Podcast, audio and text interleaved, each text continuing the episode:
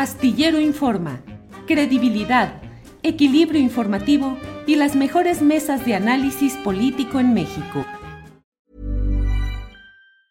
Jewelry isn't a gift you give just once. It's a way to remind your loved one of a beautiful moment every time they see it. Blue Nile can help you find the gift that says how you feel and says it beautifully with expert guidance and a wide assortment of jewelry of the highest quality at the best price. Go to BlueNile.com and experience the convenience of shopping Blue Nile, the original online jeweler since 1999. That's BlueNile.com to find the perfect jewelry gift for any occasion. BlueNile.com. Burrow's furniture is built for the way you live. From ensuring easy assembly and disassembly to honoring highly requested new colors for their award-winning seating, they always have their customers in mind. Their modular seating is made out of durable materials to last and grow with you. And with Burrow, you always get fast, free shipping. Get up to 60% off during Burrow's Memorial Day sale at burrow.com slash ACAST. That's burrow.com slash ACAST. burrow.com slash ACAST. Es el viernes 31 de marzo, son las 2 de la tarde con un minuto. ¿Y qué cree usted? Que ya estamos puestísimos en este viernesito con nuestra siguiente sección, que usted lo sabe, lo adivina y es nuestra mesa del más allá que vamos a iniciar. Déjeme ver aquí, ya estamos aquí, eh, la mesa del más allá correspondiente a este viernes y por ello doy la bienvenida a mis compañeros que ya están por aquí, excepto Horacio, que está en otros temas. Horacio Franco, ¿cómo están todos? Buenas. Oye, estoy en el chat aquí con el público. No, te agarraron en la taruga, Horacio, te agarraron te en la agarraron en el chat. Aquí está el chat de aquí de Julio Astillero, así que no me digan que no. Eso, eso está bien. Ana Francis, buenas tardes. Feminista. ¿Qué es eso? No sé si sabían que soy feminista. Español, pañuelo verde. No. Pañuelo verde. Ay, No sé ¿Eres si feminista? No sé, si, no sé si se los había comentado, pero estoy en la Internacional Feminista. Muy feliz. ¿En ahorita la les cuento Internacional que la- feminista dónde? Bueno, En la Internacional Feminista, les- ahorita les cuento, tengo hambre, pero, entonces, pero voy a tratar de ser persona decente. Bueno, muy bien, ahorita estamos eh, contigo, Ana Francis. Fernando Rivera Calderón, buenas tardes. Hola Julio, buenas tardes Ana, Horacio, yo pues me, me da gusto como siempre verlos, pero después de ver la información que has dado de, del INE, Qué horror. la ¿verdad? verdad es que no sé si pueda yo Espérate, Fernando, cálmate. continuar, Julio. No llores, no llores, no Cálmate. llores, es para llorar, Deja pero no un poco de llores. mi cerveza para que parezca que estoy llorando espuma, porque es muy triste, Julio, es muy triste lo que está pasando. Es muy triste, sí. Horacio, ¿también sufriste con los consejeros? ¿También lloran? No, yo sufrí más con las, con, con- los sainetes que hicieron en la Cámara de Senadores, así, con esos gritotes que no podría yo ni, imitar, de veras, porque ahorita ando saliendo de una gripa muy fuerte que me dio, pero está, estuvo, de veras, viendo cómo gritan, cómo gritaba Madero, así con esa, con ese ímpetu y vehemencia que me hubiera gustado oír a Madero y a todos ellos gritar así cuando la guardería ABC, o cuando, no sé, digo, pues cuando lo de Tlatlaya, cuando lo de la, la matanza de los estudiantes de Yotzinapa, ahí sí, no, todos muy calladitos y muy arrepentidos y muy, sí, muy críticos así a lo, a lo chiquito, pero aquí, no, hombre, unos gritotes y unos sainetes y unas lloradas también, como estos, estas lloradas de las del, de la del INE o de todos los del INE ayer.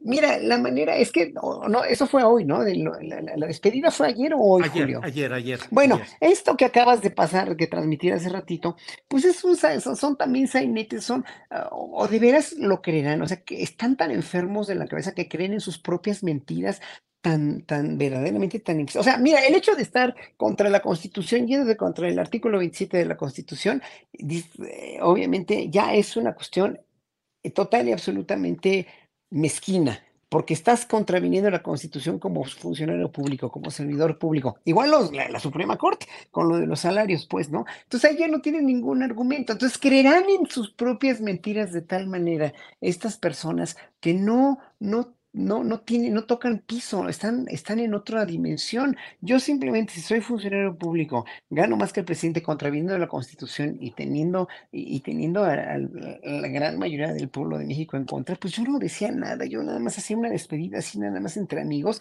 y sin, sin grabar estos discursos, de veras, eh, no, es que son sainetes, esos son, son muy, muy buenos actores, ¿eh? en verdad. O de veras están tan enfermos que creen en sus propias mentiras.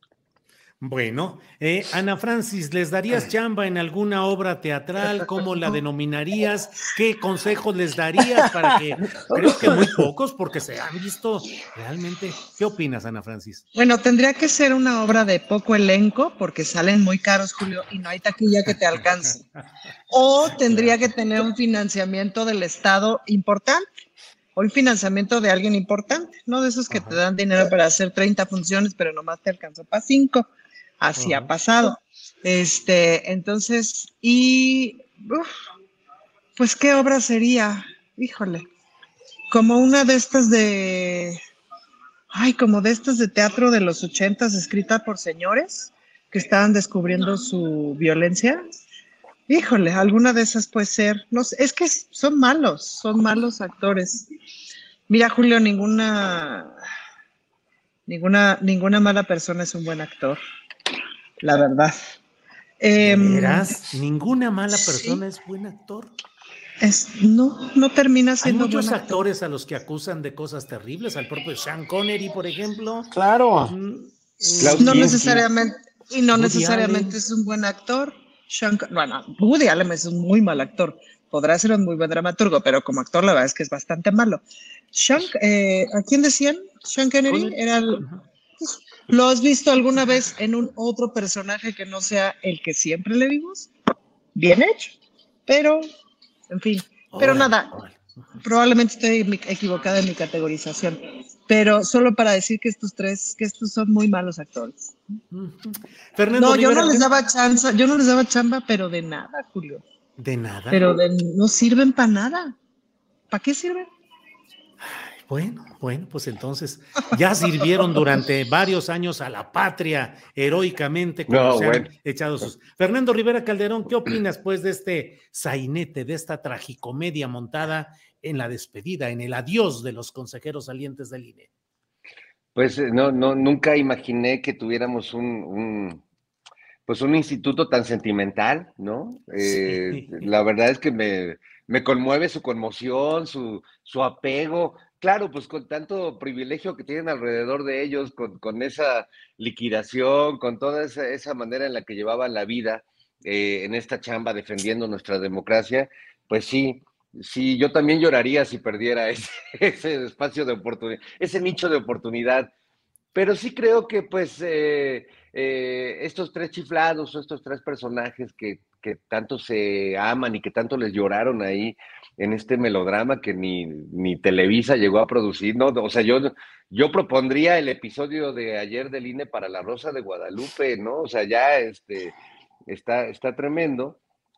Pero sí, a, diferencia de lo que dices, Julio, yo creo que más bien a partir de, de esta semana, de estos días, de esta Semana Santa, que es tiempo de reflexión y de días de guardar, estos tres personajes tienen la oportunidad de por fin en su vida sí servir para algo, o sea, sí hacer algo de su vida, porque llevan un rato ahí simplemente eh, haciendo negocios a partir de, la vida electoral mexicana, eh, actuando, y creo que las últimas semanas han sido clarísimas porque perdieron toda compostura y todo intento de parecer democráticos o ecuánimes, nunca lo parecieron, pero bueno, por lo menos lo, intentaban disimular. Estas últimas semanas ya vimos a un Lorenzo y a un Ciro ya este, desmecatados, Ciro negando la existencia del pueblo, eh, todos desapareciendo al mismo tiempo, así conforme lo decretaba él, Lorenzo este, diciéndonos que sin su figura protectora, pues este país de salvajes iba a volver a los tiempos de las cavernas, del gran jefe Pluma Blanca y del reino chichimeca, ¿no? Como se burlaba en su llamada. Entonces, bueno, eso es lo que creo que tienen ellos ante sí la gran oportunidad de servir por primera vez para algo en la vida. Vaya. Horacio Franco, Horacio, ¿Qué tal has sido tú con la suerte? ¿Qué te has sacado de importante en las tómbolas, en los concursos de feria? En fin, ¿qué tanto has ganado así al azar? Nada. Soy total y absolutamente, siempre estoy, no salado, pero pues tampoco tampoco juego mucho en lotería. Cuando mucho me he sacado un reintegro hace muchos años. No, no me he sacado nada, ni tengo suerte en nada. En, ese sentido, tal vez porque soy tan incrédulo y tal vez porque como que soy muy objetivo y yo creo que todo lo que te ganas, te lo tienes que trabajar y te lo tienes que Horacio, voy, a empezar, a, voy a empezar a llorar como Patricia Mercado con tu drama, ¿eh? Sí, todos No, pero pues nunca me he Vamos a empezar a llorar. reintegros. Mire, no, no, no, sí, bueno, y una de la última vez que me saqué un reintegro hace como 23, 24 años, fue muy chistoso. Luego les cuento esa anécdota en privado porque es muy chistosa. Pero bueno, este, no, no, no, es muy chistosa. Pero bueno, eh, no, fíjense que no, como que no, no, la, la, suerte se la busca uno, pero con lo de la insaculación de ayer, si, si a eso vamos, Julio, bueno, yo creo que sí fue una cuestión más, este, menos de dedazo, menos de, de decidir qué, y yo creo que la, la nueva, la nueva presidenta de la, de la, del Instituto Nacional del, INE electoral, eh, pues lo va a hacer mejor. Es que yo creo que mejor que Lorenzo Córdoba y su cuadrilla, yo creo que cualquiera, ¿eh? en, serio.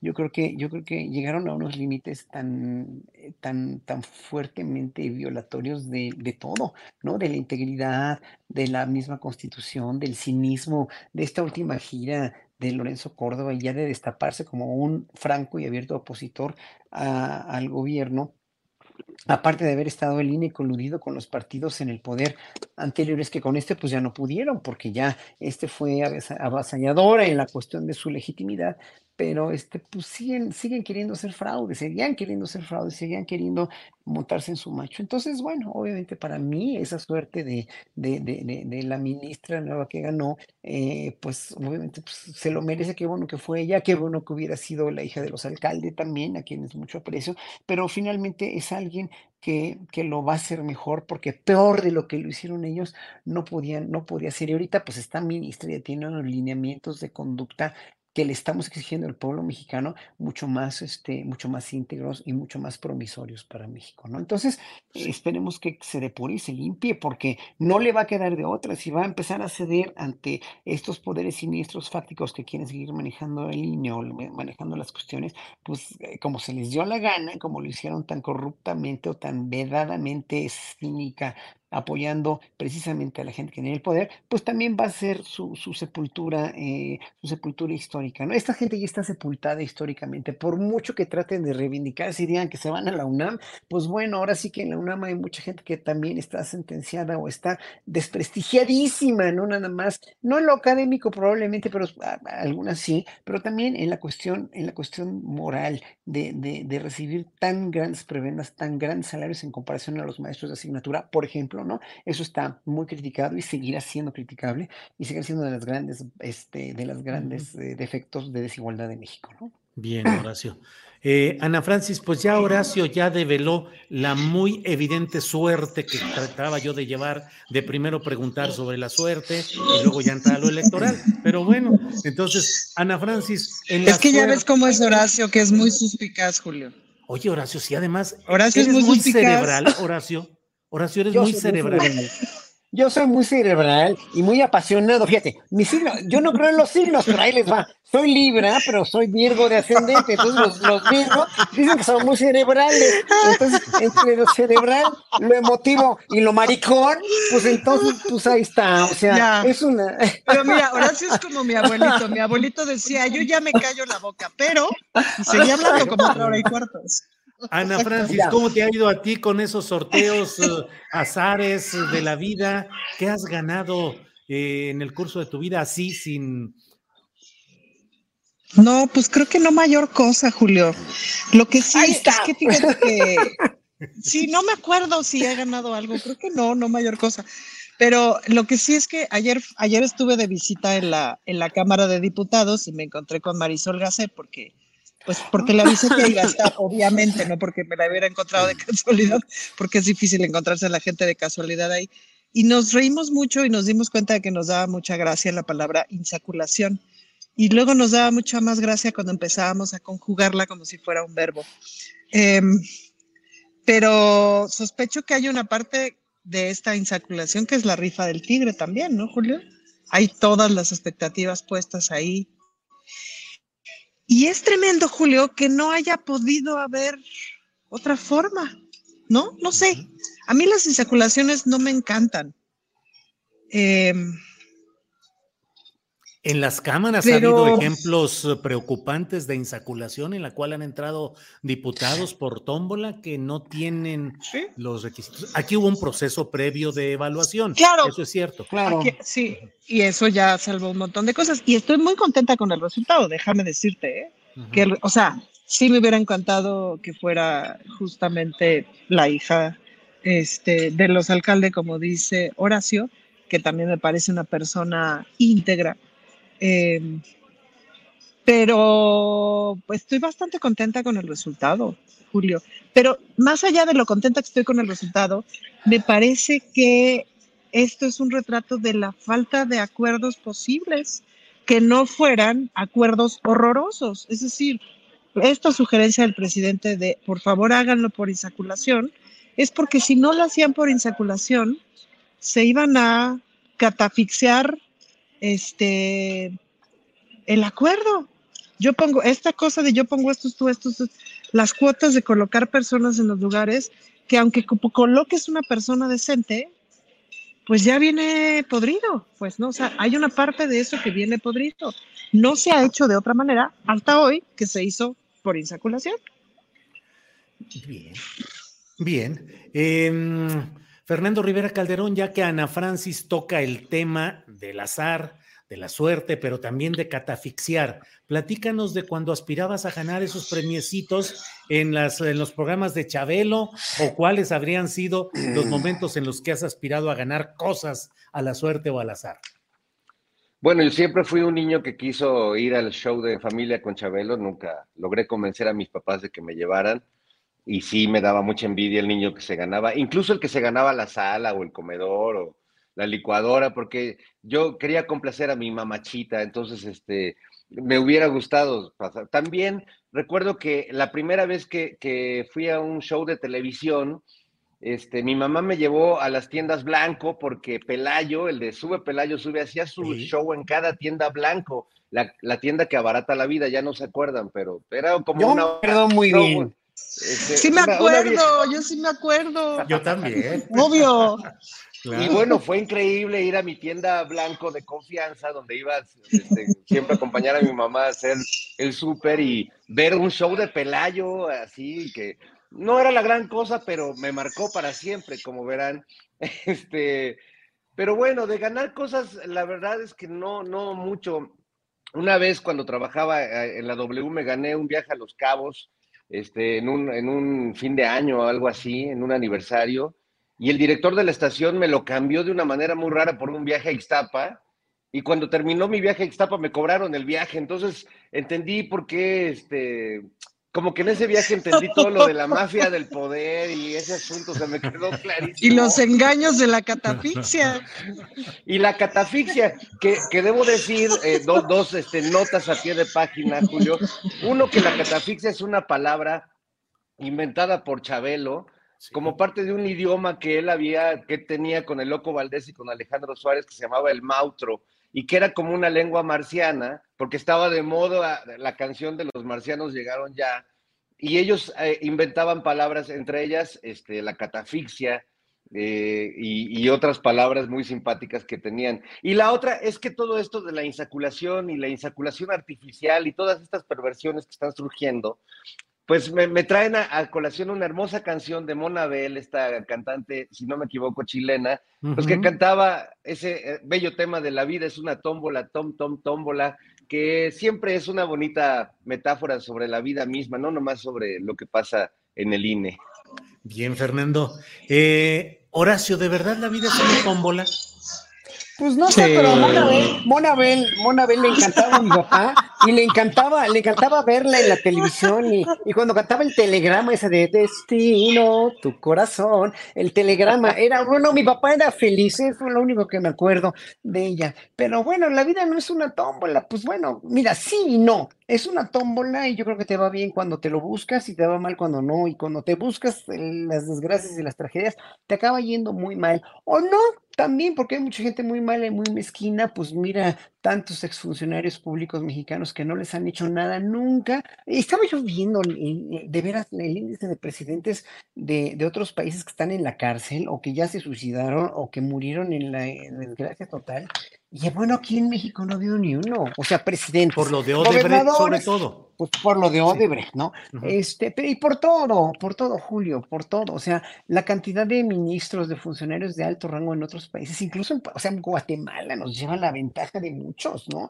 Perú, no Guatemala, en fin. Y aquí en México ni un presidente, ni un, o sea, es impresionante. Bueno, hasta Trump ahora ya está indiciado con esto, ¿no? Ya juzgado y, y bueno, pues que no, no puede uno creer que en México haya tanta maldita y desgraciada impunidad con todo. Es que es impresionante. Mientras el sistema de justicia no cambie, vamos a estar haciendo corajes y nos vamos a estar buscando tómbolas o no tómbolas, pero hijo de su madre, o sea, yo digo, no es posible que en este país siga existiendo tanta impunidad y eso es porque el sistema de justicia es una verdadera tragedia griega y eso ya, ya no podemos seguir así. O sea, el presidente próximo presidenta o quien se quede va a tener que trabajar en eso con un parlamento total y absolutamente unido y, con mayoría, mm, este, mayoría absoluta. No puede ser eh, la mayoría calificada que, este, que, que tienen ahora.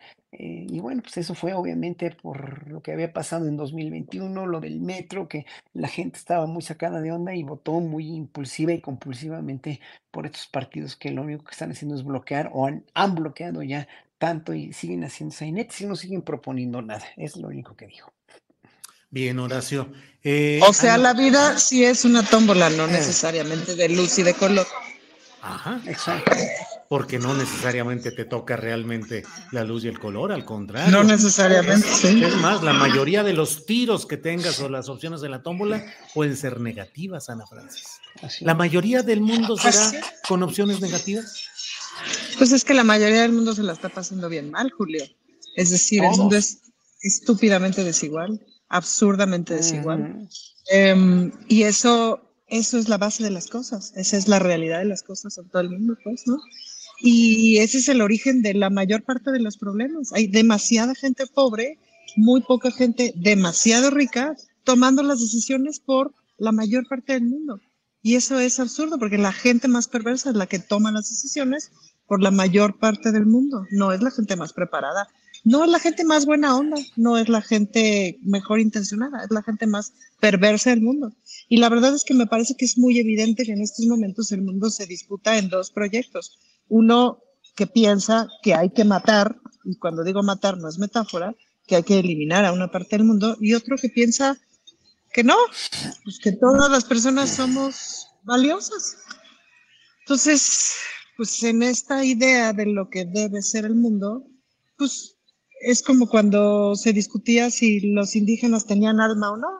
Es decir, en realidad seguimos discutiendo si los indígenas tienen alma o no, no con esas palabras, pero sí seguimos colocando a la mayor parte de la población en lugares de indignidad por distintas razones, por ser indígenas, por ser negras, por ser lesbianas, por ser pobres, por ser, ¿no? Por ser de unos países y no de otros. Pero sí, esa es la gran sombra y esa es la gran, eh, la gran sombra del mundo. Ana Francis, bien. Eh, Fernando Rivera Calderón, ah, lo tocaban en alguna intervención anterior. ¿Cómo te imaginas la escena en la cual el señor Donald Trump sea esposado y detenido y llevado a proceso por incidentes relacionados con actividades sexuales no convencionales híjole, qué bola se hace uno luego cuando tiene que entrar a estos terrenos no convencionales. Fernando Rivera Calderón. Te diría como, como le decía a mis papás cuando me intentaban dar unas muy precarias clases de educación sexual, ¿Me podrías explicar más, tío Julio? sí, sí, así es. Bueno, mira, el tío Donald se fue con una muchacha y entonces eh, se querían mucho, pero nomás un ratito. Y entonces luego, ya que hubo que pagarle para que no dijera de ese ratito. Pero así es, niño Fernando, ¿cómo lo ve? ¿Pero con qué dinero pagó? ¿Con qué dinero pagó? ¿Quién pompó? ¿Quién pompó? volviendo al, al, chicocheísmo, ¿quién pompó? Pues mira, a mí, lo que me sorprende de esto, Julio, es que justo eh, la detención o, la, por lo menos la idea que, muchos tienen en Estados Unidos y en el resto del mundo, eh, eh, como, como aquí tenemos también de Felipe Calderón, de que Donald Trump sea apresado, de que vaya a la cárcel, pues es increíble que la detención de, uno de los hombres que, me parece que tienen menos inteligencia, el que sea astuto, el que sea un tipo que sabe conseguir lo que quiere, es diferente a ser inteligente, ¿no? La inteligencia creo que contiene a la empatía y otras cosas que Donald Trump carece. Pero se me hace muy loco que justo sea la inteligencia artificial quien nos haya permitido ver esas imágenes sin que eso haya sucedido. Yo no sé si algún día la justicia en el mundo, me inquieta eso realmente, se va a reducir a tener la foto de Felipe Calderón en la cárcel mientras él está en España este, jugando canasta con Peña Nieto, ¿no? O sea, si la inteligencia artificial va a terminar sirviéndonos para por lo menos realizar los sueños colectivos en una imagen que podamos eh, retuitear y ponerle like. Ya me, puse, ya me puse peor que Horacio. ¿Qué, qué está pasando? No. ¿Qué, está sucediendo? ¿Qué está sucediendo? yo no, por favor. Horacio, Oye, Julio, pero Julio, pero sí tienes muy buen talento para como el tío Gamboín. Ahorita sí me lo recordaste durísimo. Lo cual vendría a ser que, nosotras somos Pacholín, Salchichita y Pacho. ¡Ah, los del tío Gamboín! El tío Gamboín. Yo soy pido a ser Pacholín. Ah, órale, órale. Oye, Francis, te, te, tengo que decir, Ana Francis, rápidamente que tienes un montón de admiradoras del sexo femenino aquí, y también masculino, pero ahorita están tirándote la onda un montón de Ay, muchachas, muchachas. Muchachas, luego hablaremos de la atención a la ciudadanía. de la atención no, no, hay, no hay nada para mí, un saludito, un, beso. Ay, todo el mundo te ama y te adora, ¿no? Mucha gente te. no, hombre, pues cada, cada programa, pues deberías de leer el chat, hombre, pues. Es que no tengo, se me descompuso mi computadora, entonces ahora el chat para este, ustedes es como una especie de Tinder. Ahí está todo el mundo diciendo este, lo mucho que los ama y demás cosas. Pues claro, Julio. Sí, pues sí, sí. Horacio, ese tema de la inteligencia artificial, ahora que ya hay incluso programas que pueden hacer textos, ya no se van a necesitar tesis profesionales eh, plagiadas o no, simplemente lo pones ahí al chat GPT y sale adelante y se acabó. ¿Qué tanto? Y luego ha habido ya un pronunciamiento de científicos importantes de todo el mundo pidiendo seis meses, cuando menos, de freno al desarrollo de productos públicos de inteligencia artificial, porque parece que podría salirse de control. ¿Te lo imaginabas así, Horacio Franco? ¿Y qué consecuencias puede tener? Imagínate un uh, sistema robotizado que comience a producir obras de teatro, musicalizaciones, presentaciones. Ya hay una presentadora de televisión que 24 horas puede estar dando noticias sin problema. ¿Qué piensas de todo esto, Horacio?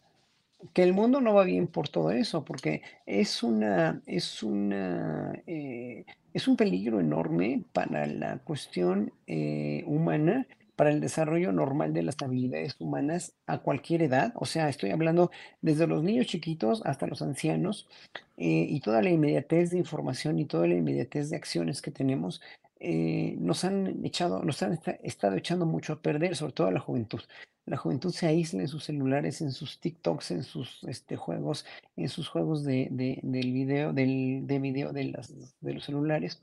Y para mí es muy peligroso ya todo esto del chat GPT y todas estas facilitaciones, que además los, los textos que redacta el chat GPT, que se me imagina eso, con el nombre del chat GPT, se me imagina con el doctor Chapatín, no sé por qué lo relaciono con el doctor Chapatín redactando textos, pero estos textos pueden tener muchísimos errores porque todavía la capacidad informativa, la capacidad de redacción de, de redacción y de información que tienen estas centrales es muy limitada. Y aparte de todo, pues la emotividad y la, el trabajo humano no lo sustituyes con nada. Por eso qué bueno que están pidiendo freno. Lo que pasa es que no lo van a frenar tan fácil porque ya está desarrollado, ya es una como fascinación de mucha parte de la humanidad entrar a todo esto. ¿Para qué? Eso es lo que nos tenemos que que, preguntar. Y yo creo que como especie humana no nos hemos preguntado para qué estamos aquí, para, no, no el por qué, no el de dónde venimos, no, no, no, para qué chingados, perdón mi francés, pero para qué chingados estamos en este planeta, sino para ser mejores seres humanos y más felices. Y yo me pregunto, si todos estos TikToks y todos estos chats GPTs y toda esta inteligencia artificial nos van a hacer más felices o nos van a facilitar qué? Porque nos pueden facilitar muchas cosas o muchas acciones a corto plazo, a, cortísimo plazo, pero la verdad, la verdad es que no nos va a hacer mejores seres humanos desarrollándonos a partir de nuestro ser y de nuestra relación con el planeta y con el cosmos. La misma cuestión de, la, de, la, de las investigaciones sobre la física y la mecánica cuántica últimamente sobre las computadoras cuánticas ya que van a empezar a desarrollarse y en 50 años vamos a tener todo esto ya mucho más digerido, eh, nos va a servir siempre y cuando sean eh, una, una, o sea, estén, estén, eh, estén mm, encaminadas a desarrollar la cuestión como hasta ahora, por ejemplo, en nuestro caso, de poder comunicarnos a través de un celular, de poder chatear con la gente a partir de un celular, pero no para tener mejor calidad de vida, mejor sexo, mejor audición de la música, mejor calidad de, nuestra relación con los demás. en verdad sí es muy preocupante. Yo creo que dentro de 10 años esto va a estar, si, si sigue todo esto, la inteligencia artificial, la, inteligencia humana va a estar desplazada ya, porque además ya hay muchas pruebas en, en este, este esta, esta inteligencia de Google que, este, que ya está empezando a exigir sus derechos, pues ahora sí que, hombre, que una máquina o que una cosa artificial te, te, te, exija derechos, pues sí, pero también tienen que tener obligaciones y hay que ver cuáles van a ser los derechos y las obligaciones de estas máquinas, ¿no? Está, está bien peligroso, ¿eh? Pero, pero la verdad, este, yo, yo sí creo que debemos tranquilizarnos, amigos, este, porque, o sea, no, no debería representar una amenaza esto. Preocupémonos cuando inventen la estupidez artificial. Entonces sí, pongámonos a temblar, porque la inteligencia no, no creo que nos afecte, ¿no? En realidad no nos estamos comportando así como muy así. Que tú digas que listotes, la inteligencia natural tampoco está brotando así. Creo que la estupidez artificial ya la había inventado Peña Nieto, ¿no? Pero no, esa es la estupidez natural, Horacio. Peña Nieto ah, no, parece que es un gran expositor de la estupidez natural. Ahora, pues Julio, yo creo que una de las grandes oportunidades de la inteligencia artificial es que nos hace preguntarnos entonces qué es lo humano. Es decir, si lo humano ya no es contestar a todas estas cosas, hacer todas estas cosas, yo sí te voy a decir una cosa, me encantaría poder apretar un botón y que me busque eh, y que un buscador me dé la respuesta de una mejor iniciativa de ley que ya haya revisado todos los códigos del mundo, etcétera, etcétera, y que me, que me haga ver rápidamente qué es lo que hace falta en los 8.300 ordenamientos que se cambian cada vez que se hace una reforma de ley. Y a partir de eso, empezar una otra discusión y tomar las decisiones adecuadas, no para tomar la decisión que me da la máquina, pero sin duda para a partir de ahí pisar y entonces ir a otro lugar que no hemos ido. Sin la inteligencia artificial y sin la tecnología, estas cuatro personas que estamos aquí ya estaríamos muertas. No tendríamos ni siquiera esta conversación. Yo creo que la inteligencia artificial nos va a permitir o nos está permitiendo preguntarnos qué es lo humano y hacia dónde va lo humano y qué se va a desarrollar de lo humano. Por supuesto, como un tenedor o como un cuchillo, utilizada para la explotación y utilizada para la opresión, pues es este el camino al desastre. Pero todo es el camino al desastre si no está bien utilizado, pues si no se mete a la, a la tómbola de luz y de color, pues si trabaja para la sombra, exacto, será horrible. Exacto, exacto. Mira, aquí hay un tal liberal animal, liberal animal, que está en el chat que me dice que qué conservador soy. No, tú lo acabas de decir, Ana Francis. Rápidamente te voy a contestar eso. Fíjense, eh, le voy a contestar al animal y le voy a contestar a Ana Francis. al animal de quién a ver, tú eres, una, tú eres una persona, así se llama este cabrón, pues, pues, qué sé yo. A ver, primero que nada, a ver, dice, o sea, Sí, tú lo estás diciendo. Si una persona que usa la inteligencia artificial y usa, tú que tienes sentido común, que tienes amor a la humanidad, que tienes eh, preceptos altos y que tienes principios e ideales absolutamente congruentes con lo que quieres tú como ser humano, ¿no? Y con lo que quieres para tu país y para la humanidad, usas eso, te ayuda, te puede coadyuvar, te puede decir, te puede indicar. Pero imagínate a Lili Telles buscando una ley. Yo digo, no, por favor, o sea, si ella no lo, qué bueno que no la, que no lo ha hecho, pero, pero pues imagínate a Lili Telles. Pero Lili Telles es un problema con o sin inteligencia artificial. Es un problema con Por eso, por eso. Y mucha gente que, que tiene ese problema, eh, eso, ese problema emocional tan grande como lo tiene esta señora, como lo tiene Xochitl Galvez, entonces. Even on a budget, quality is non-negotiable. That's why Quince is the place to score high-end essentials at 50 to 80% less than similar brands. Get your hands on buttery soft cashmere sweaters from just 60 bucks, Italian leather jackets, and so much more. And the best part about Quince, they exclusively partner with factories committed to safe, ethical, and responsible manufacturing. Elevate your style without the elevated price tag with Quince. Go to quince.com slash upgrade for free shipping and 365-day returns. Hey, it's Ryan Reynolds, and I'm here with Keith, co-star of my upcoming film, If, only in theaters May 17th. Do you want to tell people the big news? All right, I'll do it. Sign up now and you'll get unlimited for $15 a month in six months of Paramount Plus Essential Plan on us. Mintmobile.com slash switch. Upfront payment of $45 equivalent to $15 per month. Unlimited over 40 gigabytes per month. Face lower speeds. Videos at 480p. Active Mint customers by 531.24 get six months of Paramount Plus Essential Plan. Auto renews after six months. Offer ends May 31st, 2024. Separate Paramount Plus registration required. Terms and conditions apply if rated PG.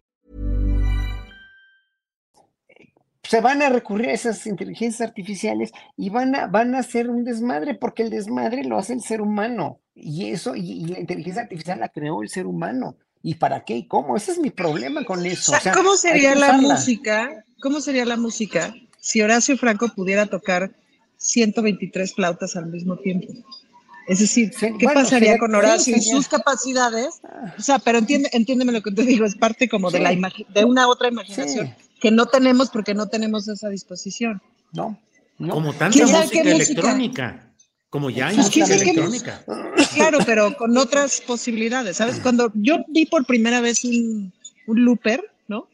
Esto que hace Juan Pablo Villa, que hace Leica Mochanda, que su propia voz hace un desmadre, dije, no manches, esto es maravilloso, pero maravilloso. Entonces, y no lo podrían hacer si no hubiera la tecnología. No, un coro no puede hacer eso que hacen gracias a un looper. Pues, ¿no? sí, yo, lo hago, yo lo hago también.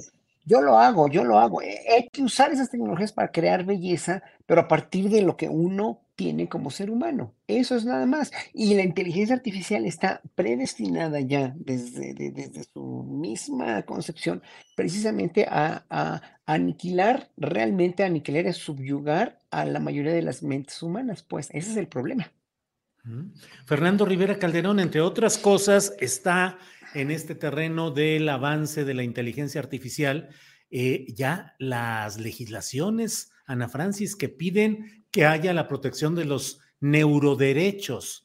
Y Chile ha sido el primer país que ha establecido una legislación para proteger que no te roben tus datos cerebrales. Es decir, porque el gran problema es que se teme o se prevé que pueda haber tal evolución en estos temas que de pronto tú puedas tener alguien atrás con un detector de tus datos cerebrales que te los robe y sepa qué estás pensando y qué es lo que estás haciendo y todo ese rollo. Entonces tiene que haber algún tipo de protección mecánica y también una responsabilidad civil si es que te roban. Y eso está, tus datos eh, eh, neuronales y eso está ya en la Constitución o ha sido aprobado en Chile.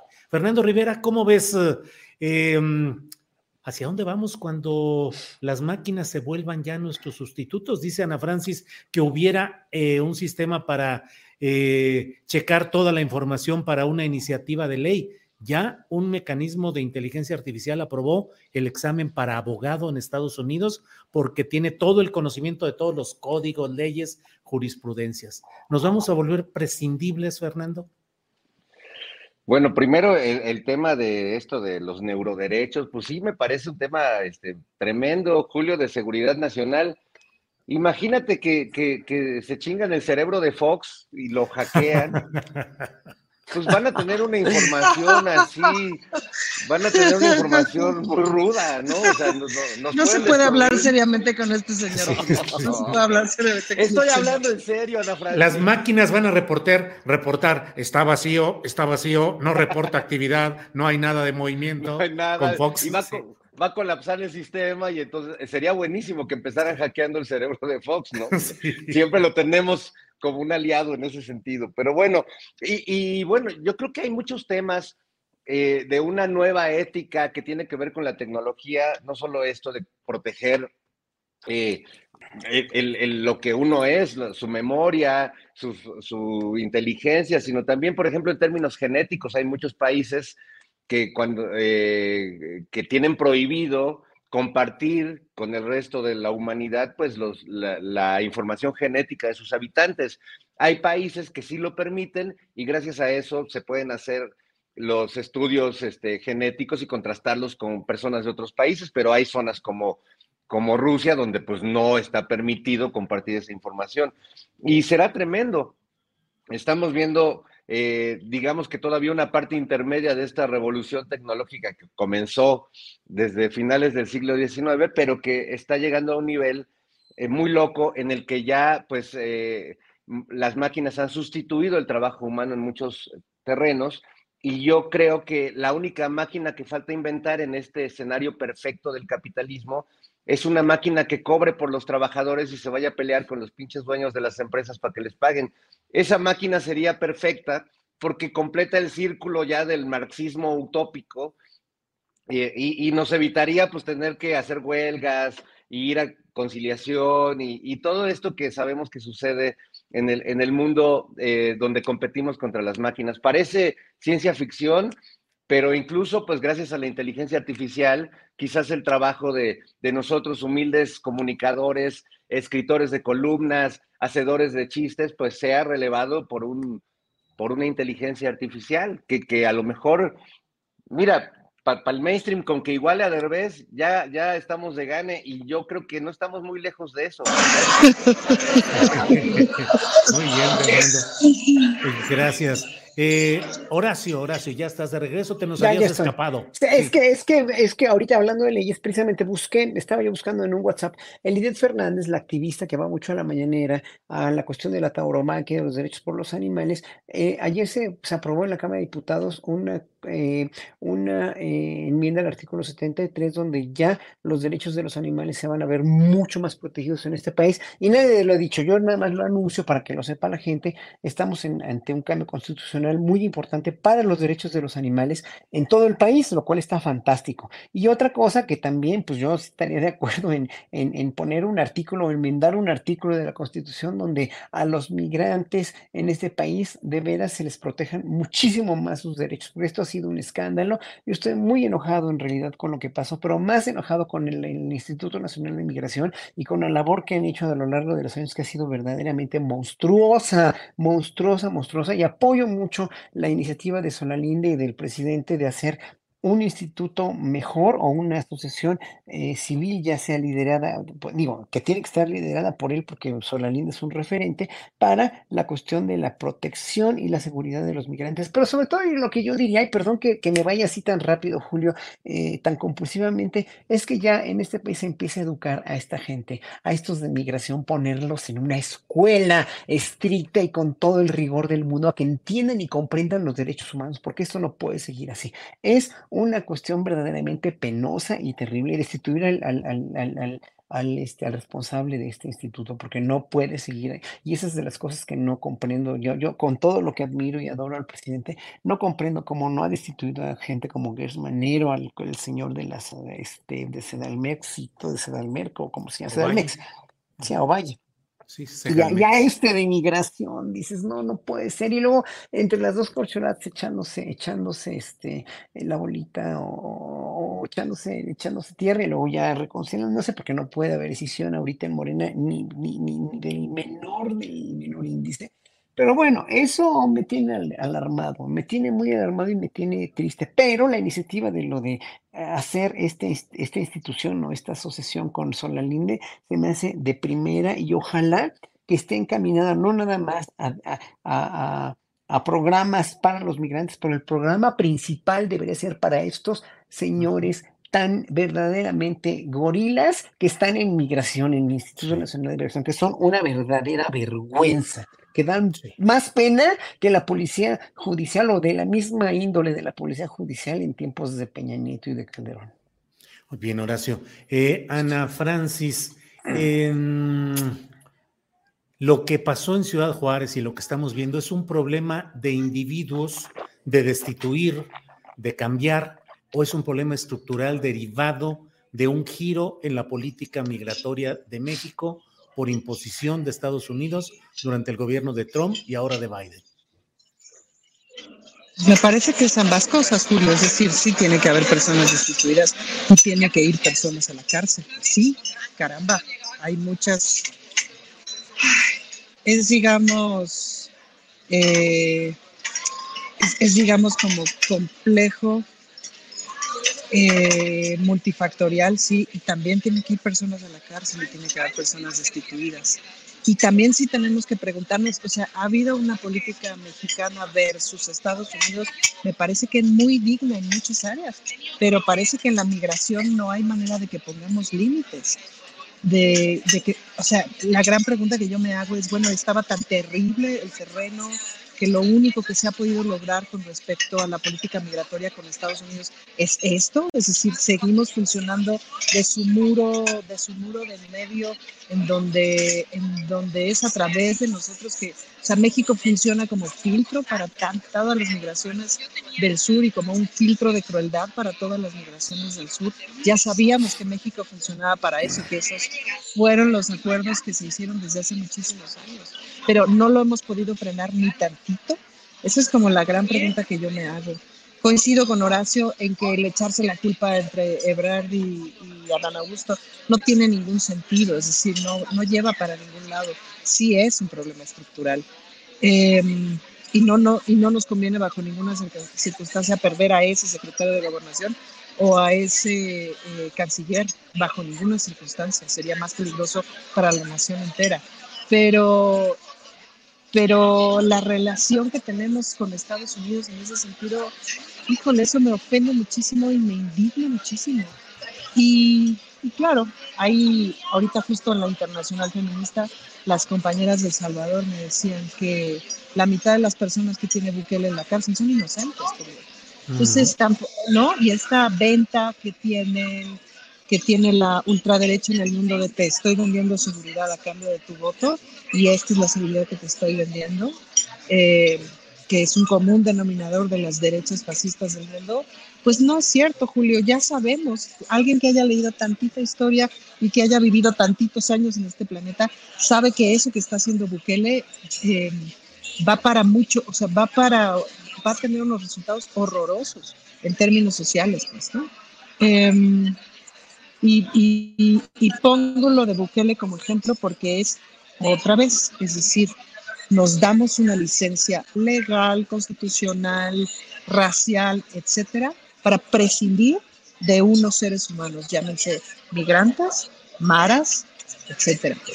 Y eso es, es ahí en donde, en donde no hay nada que hacer con la estupidez natural que de pronto tenemos de no considerar o de no apostarle en serio a que todas las personas somos imprescindibles, seamos como seamos, pues, que es al fin y al cabo la apuesta en los derechos humanos. Claro. Bien, Ana Francis. Fernando Rivera, tu opinión, tu reflexión sobre este tema de Ciudad Juárez, el Instituto Nacional de Migración, la política gubernamental de México respecto a los migrantes. Fernando, ¿qué opinas? Ay, Julio. Pues creo que es un tema que, rebasa eh, todas las, eh, estructuras de poder a las que involucra y, las que sin duda comparten responsabilidad. Claro que hay una responsabilidad enorme de la política inclemente de Estados Unidos y de las presiones brutales que hace hacia México y donde México coincido con Ana Francis, Ana Francis en ese lugar, no ha podido pelear en igualdad de condiciones y ha tenido que ceder. Pero también eh, hay una gran responsabilidad si la opción que nos da Centroamérica es el modelo Bukele, pues no es un modelo que debemos tolerar de ninguna manera, ¿no? O sea, es, es considerar a personas de, primera, de segunda y de tercera clase. Eh, el trato que reciben los mexicanos en Estados Unidos sigue siendo infame, siguen asesinando migrantes todos los días o siguen muriendo migrantes en el intento de cruzar ahogados o de inanición y seguimos tratando a los migrantes nosotros como si fuéramos la Border Patrol en la frontera que nos, que nos toca o las fronteras que nos tocan. Yo creo que eh, es eh, importante deslindar responsabilidades en esta tragedia y y creo que sí hay acontecimientos que merecen el respeto también incluso de quienes comunicamos la información y no lucrar con ella políticamente, ¿no? Es muy tremendo ver eh, esa, no solo revictimización, sino también eh, este lucrar, este eh, sopilotismo necropolítica en la que pareciera que estaban esperando este momento para ponerse en la cámara a hacer un pseudoconteo y poner la frase de fue el Estado. De verdad, es que es, tan artificial, es tan, tan bajo, tan mezquino, tan ruin, es que me, faltan adjetivos en ese sentido para, para describir eh, tanto el nivel de la tragedia como la miseria política de quienes están lucrando con ella en este momento. ¿Qué se puede hacer? Bueno, sí, lo que está mal está todo mal. Es, también imposible exigirle, más allá de las buenas intenciones del presidente y de las capacidades del Estado mexicano, contener la avanzada enorme y que no se detiene de migrantes que vienen, como lo es en Colombia, con la avanzada que viene de Venezuela, como, y, lo va a hacer cada vez más. Cada vez va a ser un problema mayor si lo queremos seguir viendo como un problema de ellos y no como un problema de todos. Entonces, bueno, yo sí ahí creo que ojalá eh, den con los responsables y se castiguen los responsables de esta tragedia en específico y que más allá de culpar directamente al presidente de México o al Estados Unidos o al sistema o a la estructura que está mal, pues que en realidad hagamos una reflexión como sociedad de qué, de qué vamos a hacer con esto porque no va a parar, va a ser cada vez mayor y no podemos seguir siendo indiferentes y teniendo esta idea buqueleana de pues enciérrenlos a todos en una cárcel y no les den de comer, ¿no? No son mm, en campos de concentración, básicamente como, como lo está haciendo este, este tipo. Eh, queremos un trato digno, sí. Tampoco como se rasgan las vestiduras los panistas, que tampoco son muy empáticos a la hora de, de la realidad, tampoco hay manera de ponerles una alfombra roja, ni mucho menos, ¿no? Entonces, bueno, ¿qué hacemos? ¿Cómo creo que es eh, esta tragedia espeluznante, sin duda debe detonar una reflexión que vaya más allá de las autoridades involucradas, que por supuesto no hay manera ante una tragedia de este tamaño que nadie quede bien o salga bien librado. No hay manera, Julio, desde, desde el, el responsable directo de abrir las rejas de ese lugar hasta la argumentación del presidente de la República, pasando por el canciller y pasando por todos. No hay manera, no se puede. Bien, Fernando. Pues estamos ya, como siempre, se nos va el tiempo. Julio, ¿puedo agregar una, una, última reflexión que se ha estado haciendo por acá con respecto a Bukele justo? Que es guapo, Julio. Es un tirano cool y guapo. Y eso es re peligroso. Y si te fijas y si se acuerdan, la cinematografía que nos planteó del encierro de todos estos presos en la nueva cárcel es impecable, Julio. Podría haber sido una escena de una película de Tarantino o una escena de una película del cineasta que tú quieras. Es hermosa la escena. Es hermosa. Entonces, este tiranismo cool, buena onda, de señor guapo barbón, híjole, Julio, es como una nueva forma que estamos viendo de fascismo, este, pues re peligrosa, porque de a TikTok dices, wow, ¿no? Así es. Bien, estamos ya en la parte final, Horacio. Postrecito, el tema que quieras agregar, por favor, Horacio. No, pues yo quisiera agregar algo a lo de a lo de la migración y a lo de que mucha gente critica también a que Andrés Manuel se, el presidente se, se, se subyugó, se, se sometió a los designios de Donald Trump y de Estados Unidos eh, para ser pues el, país, el tercer país seguro, no oficialmente, pero pues lo somos, ¿no? Ya sabemos. La cuestión aquí es que no, no, este, no se le pudo poner al brinco a un, a un este, ególatra sátrapa, etcétera, etcétera, como Donald Trump, este ser de, de, de eruptado del Averno, literal, que, este, que, que, que hubiera sido muy peligroso. O sea, no era someterse, es que tenían la sartén por el mango, amenazaron y, con, con, con, el bloqueo de, de las exportaciones, ¿no?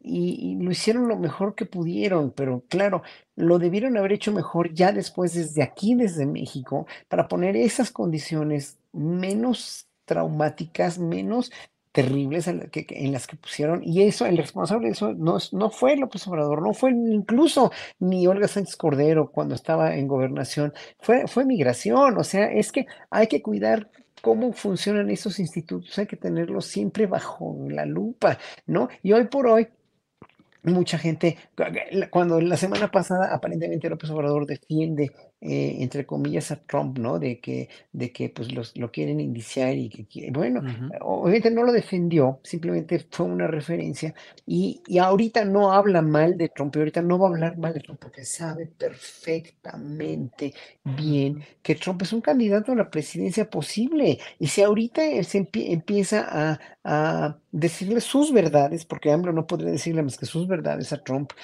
Incluso no las dice del pasado, pues menos del futuro, menos del presente como está. Entonces tiene que tener que, o sea, mira, AMLO no da un paso sin guarachi, puede hablar puede responderles eh, muy valientemente y muy certeramente a los senadores y diputados republicanos de Estados Unidos que están queriéndonos, este, queriéndonos ver la cara de, de criminales y lo que sea, pero no lo va a hacer con Trump porque es o sea, sabe hasta dónde le toma el agua a los camotes, se la, se la muy bien. Entonces, por eso, bueno, pues eso es lo, que, lo único que quería decir. Y pues el postrecito que siguen todos invitados a mi concierto del día 12 de abril en Bellas Artes a las 8 de la noche. Hay descuento de boletos al 2 por 1 los jueves en Ticketmaster, o sea, el jueves próximo es el último jueves que hay descuentos del 2 por 1 Y pues nada más que este, eh, eh, pues mm, mm, quiero, quiero hacer este concierto en memoria de una, una gran violinista que iba a tocar con nosotros ese día Erika Doboshevics, la mejor violinista sin lugar a dudas que ha pisado este país, polaca de nacimiento, mexicana por adopción desde hace muchos años con hijos mexicanos adolescentes que quiero mucho y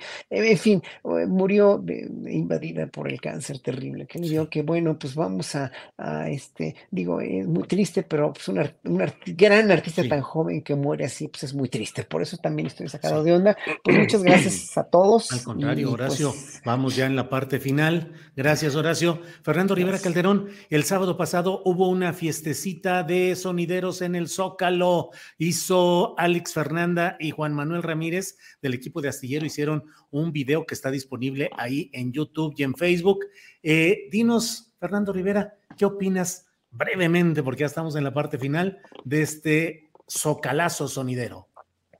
No, pues fue increíble porque muestra cómo hasta la fiesta, el baile, eh, lo, había comentado la vez pasada, son actos de resistencia y son actos políticos y son actos importantes. Esta ciudad desde hace muchas décadas, sobre todo pues eh, en, los tiempos priistas, pues la, la, vida popular, la vida pública se fue restringiendo porque se quejaba un vecino, porque tal y entonces ya no se hacía el baile, ya no se hacía la fiesta. Hay un sector que yo sé que de la sociedad que le molestan mucho las fiestas patronales y los cohetes que truenan, etcétera, pero también es entender un poco y negociar con las tradiciones y con las, las, maneras que tenemos de hacer comunidad en esta ciudad, que van más de más allá o de más tiempo de cuando muchos llegamos a esta ciudad o llegaron nuestras familias. Entonces yo celebro mucho este espectáculo, eh, celebro mucho que se le dé su lugar a personajes como Don Ramón Rojo, Sonido La Changa, a la gente de Polimarch, a Lupita La Cigarrita y a todas estas familias que son ya verdaderas dinastías de sonideros que, bueno, pues hacen maravillas. Y esa noche, particularmente la noche de primavera, fue una, una maravilla estar en el centro histórico de la ciudad con música de todos los géneros por todos lados. Bien, Fernando Rivera, es el momento exacto de decirle adiós. Gracias al canal 22. Gracias desde la mesa del más allá. Gracias. Hasta luego. Bueno, y seguimos nosotros aquí en nuestro canal. Ana Francis, postrecito, por favor.